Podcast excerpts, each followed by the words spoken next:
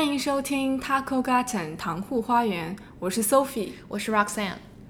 随着气温的上升，我们可以逐渐感受到夏天的炙热感。今天我们推荐的是几首适合在夏天欣赏的歌曲。那第一首要推荐的歌曲是王菲的《无常》。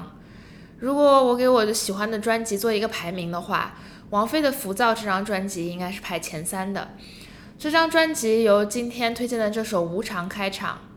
人声很清冽，旋律很清爽，歌词放在当下来看更是耐人寻味。毕竟咱们现在的生活正是喜中带忧，暗中有光。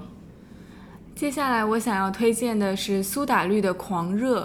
这首歌呢，收录于苏打绿的专辑《夏狂热》，其中很多歌都是和夏日天给人带来的感觉吻合。在这首歌里，当鼓点响起。我能感受到的是，在夏天汗如雨下的淋漓尽致，而且歌词似乎描绘了一个少年在面对繁复世界时，依然能散发光芒，让人感受到青春的狂热。接下来要推荐的这首歌是宇多田光和全民林檎合作的这首《两小时的假期》。第一次听这首歌是在我看过《Call Me by Your Name》这部电影之后不久。那好巧不巧，这首歌无论是从旋律、配乐还是内容上，都让我把它和《Call Me by Your Name》联系起来。夏日的意大利小镇里，不理会别人的目光，只想和喜欢的人从现实生活的闷热中逃离到即使转瞬即逝也无所谓的只属于二人的自由王国。接下来的这首歌是刺猬乐队的《光阴流年夏恋》。我是去年在看乐队的夏天的时候知道的刺猬乐队，这首歌应该是他们夏天主题赛的参赛歌曲，描述的是一个从小雨到阵雨到雷雨的场景。夏天最捉摸不定的呢，就是没有预期的倾盆大雨，但是每一次的下雨好像都是在清洗空气里的那一些黏腻。雨停后，城市好像又回归了。最初的纯净。接下来要推荐的这首是加入里欧的《你给我的夏天》。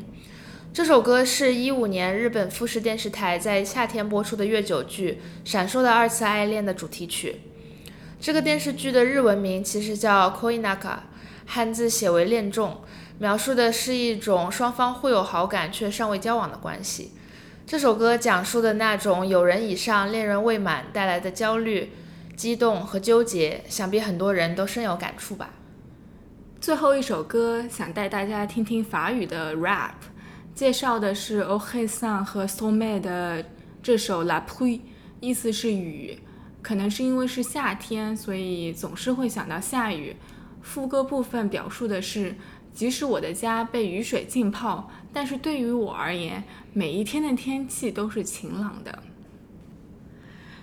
今天我们节目的主题是城市记忆。在现在的这个阶段，可能很多的同学都无法如期回家，所以今天我们试图通过分享自己的记忆，再现城市场景。可能是望梅止渴，但是多多少少是一种欣慰。而且我们俩在准备这期节目的时候，回忆起自己家乡的人事物，都感觉特别开心。同时，这期节目有一位特别来宾，大家敬请期待。呃，Roxanne，我呢是从来没有去过天津，唯一的知识点估计也只有 煎饼果子和狗不理包子。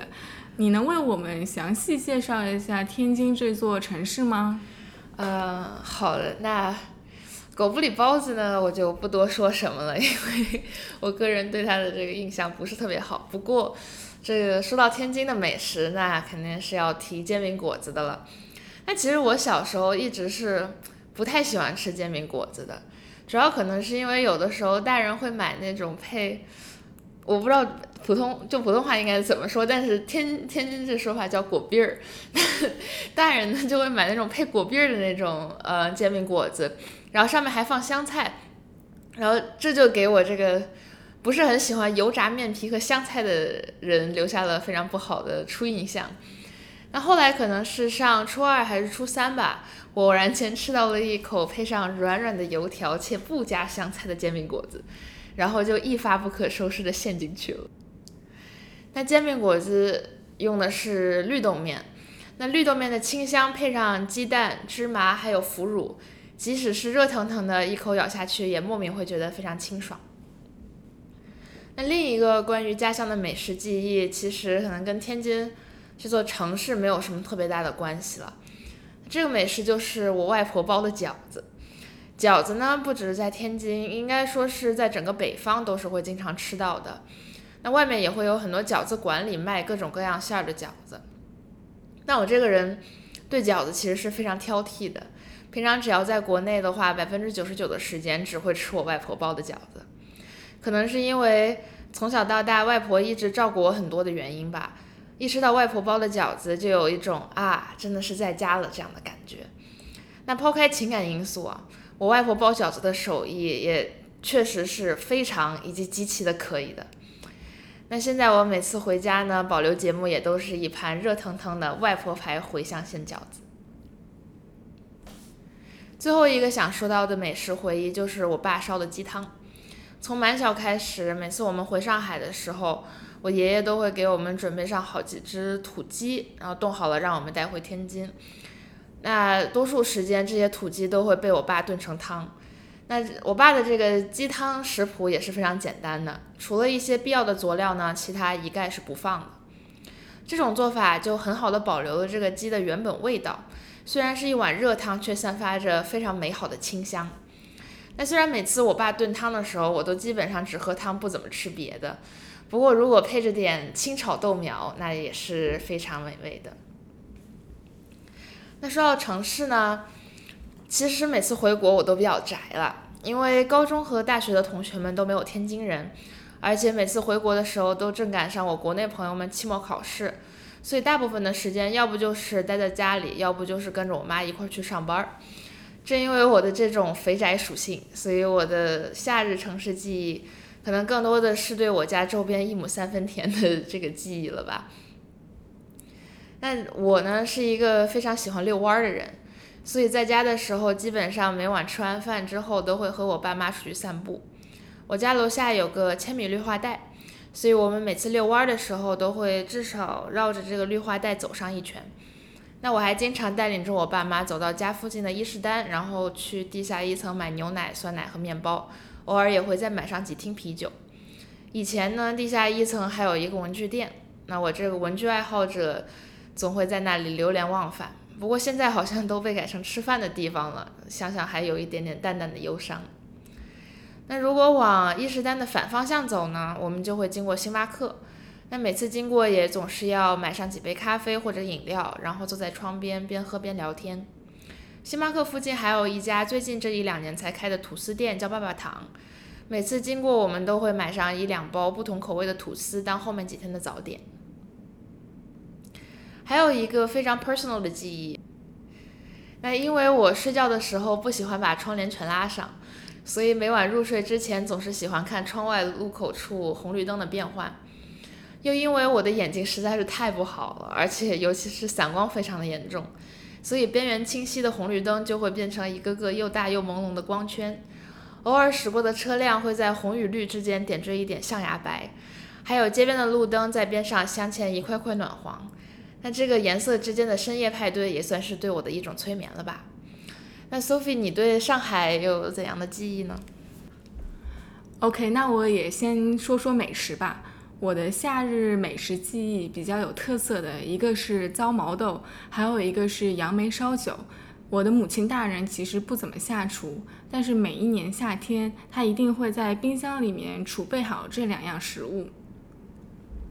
糟毛豆这道菜的做法其实很简单，就是毛豆呢从菜市场买来后，把两边的这个鸡鸡的，就普通话叫尖尖头啦，先把它剪掉。然后拿一个锅子把水烧开，放点盐，把毛豆放进去煮熟。接下来把毛豆捞出沥干，放进糟炉里面放个半天。搁在毛豆里下呢，就有糟炉的味道了。这样的话就可以吃了。杨梅烧酒，顾名思义呢，就是在杨梅里面倒入烧酒，腌制十日左右就可以吃了。杨梅烧酒其实是一味药，它有消暑和祛湿热的功效。夏天也是杨梅的季节。我其实以前一直有点不太喜欢吃杨梅烧酒，因为它的这个酒劲太冲了。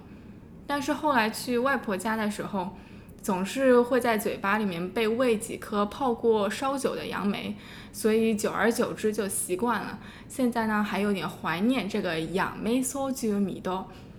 夏天其实不是上海最好的一个季节，因为梅雨季一来，空气就会变得特别的潮湿。然后走在路上呢，皮肤都是黏哒哒的，所以每逢梅雨季，上海阿姨们都会拿出居家法宝，就是艾草，然后呢，在室内熏这个艾草。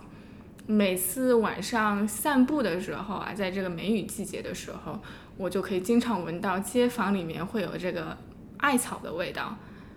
同时呢，夏天也应该是上海所有旅游景点都需要疯狂排队的一个季节。南京路、陆家嘴、迪士尼，还有网红们特别乐于打卡的文青圣地武康路。这两天我的朋友圈里面也有一些回上海的朋友晒了一些去武康路的照片，因为那边呢其实离我的家特别的近，所以看到这些照片就有一种远程回家的感觉。呃，有的时候我闭上眼睛就可以绘制出武康路的场景。平整的路面，挺拔的梧桐树，可口的早点，还有街边的小店。可能对于拍照的人而言啊，就是武康路代表的是属于上海的老洋房风范。但是这只是武康路的一小部分，街区的恬静，还有周围居民的友善，才是我觉得最难得的。上海给每个人带来的冲击都是不同的。我奶奶有的时候会经常和我说起她小的时候在上海的那些故事。她说她小的时候最喜欢去打斯卡去北翔，大世界一进去就有好几面哈哈镜，看到镜子里的自己，大家都笑得直不起腰。而且在大世界里，每天都有各式各样的戏剧可以看，有京剧、评弹、相声、滑稽戏、沪剧、粤剧。奶奶还兴致勃勃地和我说，那个时候的门票应该是两毛钱一张，所以特别的划算。刚出来留学的几年，每次放假回家之前都会列一个很长的清单，提前规划好自己想做的和想吃的。后来随着这个来回往返越来越频繁，所以我好像也不是那么珍惜在上海的时间。回到上海以后，也是在我自己的房间里窝着，甚至有几次。都要等到开学的前几天，才赶紧去把没有吃到的美食吃一遍。现在因为疫情，暑假不能如期回到上海，才体会到缺失的遗憾。前段时间宅在家里感觉要发霉的时候，看了一部东方卫视制作的纪录片《派出所的故事》。一开始看这个纪录片，是想从中看到更多上海日常生活中的场景。也算是弥补了我现阶段的一个小缺口。其实这部纪录片讲的不是那些刑警破案的惊心动魄的故事，更多的是发生在我们身边的琐碎小事。所以后来看到这些民警们为大家的生活奔前跑后，我特别的感动。很幸运的我能出生在上海，在这个包容性很高的城市里成长，很感谢上海这座城市带给我的呵护和温暖。今天呢，其实不仅仅会有 Roxanne 和我来分享，同时我们还邀请了我的好朋友 Anna 来和大家分享一下她的城市记忆。那我们现在连线 Anna，Anna 你好，Roxanne 你好，Sophie 你好，呃，我是来自武汉的 Anna，呃，我今年是刚刚高四毕业，然后今年九月份我就要去读大学了，然后我是来自武汉的，所以今天我来给大家介绍一下武汉。那么一提到武汉的话，你会想到什么呢？我觉得在我印象里最深刻的还是武汉的方言吧。就武汉的这个方言特别特别独特，然后语音语调呀也是非常 distinct。所以我不管走到哪里，不管是在美国的大街小巷呀，还是在中国的其他的城市里，我都可以听出来武汉话。只要有人说了一句武汉话，我就会觉得特别特别的亲切。然后再加上武汉话比较就是有一些比较独独特的词汇，可以体现出我们武汉人比较直爽的性格，所以我特别喜欢。那你有几句会的方言可以和我们分享一下吗？还是说你不太会说？我武汉话讲的不是很正宗，因为。啊，其实说到现在有一点遗憾了，因为我从小长大的时候，爸爸妈妈都不想让我讲武汉话，想让我讲好普通话，所以我的家长们、长辈们都讲武武汉话，然后我就听得很懂，可是我却一直也没能学来两句，结果到出国了以后，自己讲的武汉话都没有那种原汁原味的感觉，所以还是有点羞愧。因为我跟 Sophie 都没有去过武汉啊，所以我们都很好奇武汉的美食有哪些呢？呃，我想说的话，武汉人最最注重一天三餐中的早餐，然后我们比较多的特色的食物都是为早餐准备的，然后。呃，尤其武汉管这个吃早饭叫过早，然后因为很多人都早上工作比较忙嘛，所以都喜欢站在大街小巷的门口，就端着一碗我们熟悉的名有名的小吃，呃，热干面，就大家都站在一起吃面。然后还有比较有名的是豆皮、四季美汤包，然后还有面窝，所以早餐真的是武汉文化中一个比较重要的一部分。嗯，然后还有一个，因为武汉是这个有东湖嘛，所以我们都比较喜欢吃这个排骨炖的藕汤。然后这也是我从小到大，我父母都会特别喜欢给我做的一顿这个食物。哇，说的我也想吃这个排骨藕汤。那你每次放假回武汉的时候，有哪些地方是一定会去的？呃，我一定会最先去的地方应该是东湖，因为东湖家离我比较，呃，东湖离我家比较近。然后东湖的话，就是很，就每次去那边走路啊、散步，和家人一起散散心，就会觉得非常非常清爽。尤其是夏天回家的时候，然后经常我会和家人一起坐在东湖旁，就就 picnic 呀什么的，然后就带着一些吃的去。呃，然后还有一个非常非常重要的地方就是户伯巷。户伯巷是武汉的一个就类似于地标吧，我觉得，但是它不是所谓传统的那种很宏大的呀，或者是很多人知晓的地标，而是一个就是很传统的一个小吃街。然后这条街特别特别长，里面有各种各样的吃的，然后都是吃早点的地方。然后我就比较平时比较喜欢和我爸爸妈妈一起去买吃的。然后第三个地方。我最喜欢的地方是我，因为我搬家了，所以我，呃，很少去那个那条街。但是这条街是我承载了很多我童年记忆的地方，就我呃以前的老房子后院。嗯，有一条街，然后街上也都是，就是晚晚，尤其是晚上啊，我会和家人一起穿梭过去，就会看到很多麻辣烫的地方呀，或者是晚上大家坐在一起就是吃小龙虾呀什么地方，然后那条街就特别热闹，所以我也很喜欢那条街。OK OK，那这次假期因为这个疫情状况，很多留学生都没有办法回国，那所以想问问你的计划是什么样的呢？啊，就因为我这个情况吧，可能有一些小小尴尬，因为我是刚刚高中毕业，然后准备入学的，所以我高中最后几个月是在网上进行的网课这种。但虽然网课很也很方便，也可以学到知识，但我觉得就总感觉少了些什么，没有办法和同学和老师像以前的那种比较传统的方式去交流了，然后就平时也觉得挺孤单的，所以这个假期的话。我的打算就是不要回国，因为我怕如果回了国之后，今年九月份又无法入学大学了，就回来可能会比较麻烦，所以我不希望大学再继续进行那种网课的模式学习了，就觉得可能会有些遗憾。大学刚开始几个月，所以我打算这个假期就，嗯，住在我美国这边一个朋友的家里，然后去就休息一下，然后让自己的生活就慢慢调整一下，就。把节奏变慢起来吧。嗯，那作为一个高中毕业生，我觉得就是刚刚你也提到了，就是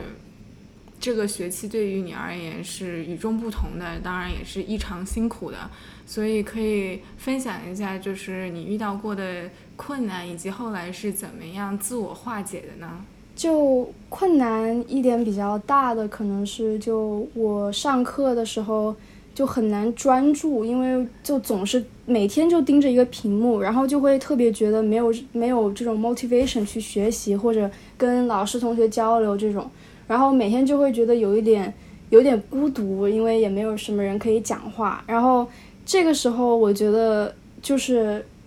当自己比较气馁、比较压力大，然后很不想继续前进、继续去完成学业的时候，我比较会倾向于去给自己一些鼓励，就是说，我现在其实已经在一个比较幸运的条件里了。我的家人都在家里，嗯，非常非常安全的待着，然后我也在美国有一个温馨的小家，和我的同学一起待着。然后就是，可能虽然。今年有发生过很多不幸的事情，但是我身边也有人可以陪伴着我。然后每当想到这些人的时候，我的情绪也会变得好一些。然后我也会做一些自己喜欢做的事情，去把我的注意力转移到比较美好的东西上面去。比方说，我会。弹学弹尤克里里，然后自己唱歌呀，或者是我会和同学一起烤饼干呀、做饭呀什么的。就我觉得这其实是一个很好的时间去做一些自己平时想做，但是因为忙碌的学习和生活没有时间去做的事情。所以其实这段时间还是有收获很多的。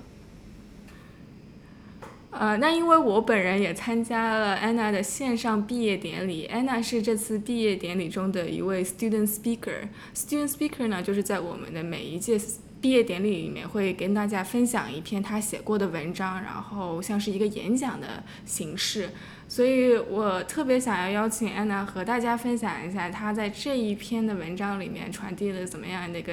message，因为我是非常受触动的。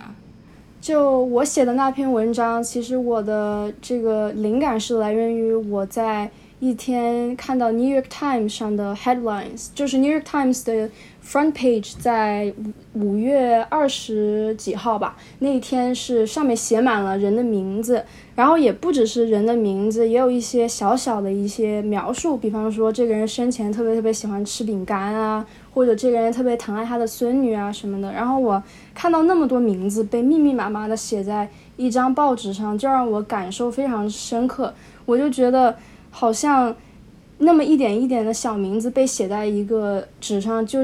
比写这个十万人这个数字要有意义的多。就让我看到，哦，好像这个病毒，这个就是我这个疫情，并不是在于这个病毒这个疫情，而是。关于我们作为不同的形形色色的人是怎么去面对这个病毒的，就是看到，就平时可能会想，哎呀，我今天在家待着很无聊，我多希望这个病毒不存在啊，我多希望我可以出去和我朋友玩啊。但是每当我有这个想法的时候，每当我不想去隔离，想去就是直接去别的地方看望别人的时候，我就会想到，就这这么多名字，就是他们是形形色色的人，也是不同的生命，然后每一个人都是。就在每一个人在这个疫情下都是很重要的，可是我们往往却会忘记了这件事，所以我觉得我的感触很大。然后我希望能在我给学校的人传达的这样一个 message 中，可以提到我们越是在这种时候，越是要去关心我们身边那些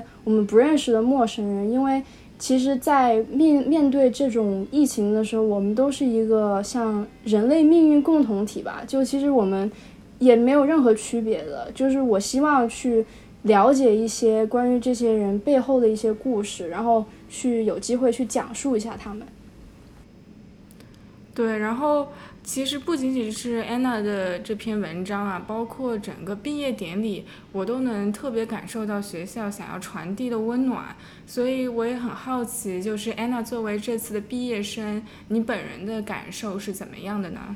就我觉得，在这么一个动荡的时候毕业吧，是真的没有任何一个人会想到的。其实我本人觉得，如果说我有这个非常非常普通的、非常非常传统的，大家都站在一起拍照啊，大家都站在一起穿着正式的衣服，然后很开心的走过这个毕业殿堂的这样一个毕业典礼，其实根本没有现在这种时候的毕业典礼要有意义。因为我觉得，作为一个在这个这个动荡时代毕业的人，我我想，其实这个时代正是需要去点醒我们这些年轻人，然后去告诉我们，我们需要去了解，更了解身边的人，然后更了解我们这个社会需要什么。因为最近美国不只是疫情很严重，还有这个关于 George Floyd 和嗯 Breonna Taylor，还有各种各样的这些嗯因为种族歧歧视所产生的这些案子，让大家都对种族歧视有更多的关注。然后在这个时候，我又是觉得。就其实这个疫情点醒了我们，我们应该去去多发现一下身边那些值得我们去关注的问题，然后去把他们讨就是拿出来讨论，然后也是就不 take 我们的这个嗯就是安逸的生活为 granted 吧，就是尽可能的去帮助别人，然后再因为这个疫情也嗯。对很多人的影响比对其他一部分人的影响要大，所以我觉得也是应该多关照一些这些，嗯，被 disproportionately affected 的这种人群。所以这个其实是我最大的感触。我还觉得也也更应该珍惜和自己身边的人可以待在一起的时间，因为就不知道哪一天可能就没有这个机会了。所以其实，在我想要对一件事情抱怨的时候呀，或者很沮丧的时候，我就会想，就其实如果。身边有的人可以陪伴着你，就此时此刻就已经可以非常 grateful 了。嗯，是这样的。OK，那嗯，这是最后一个问题了。那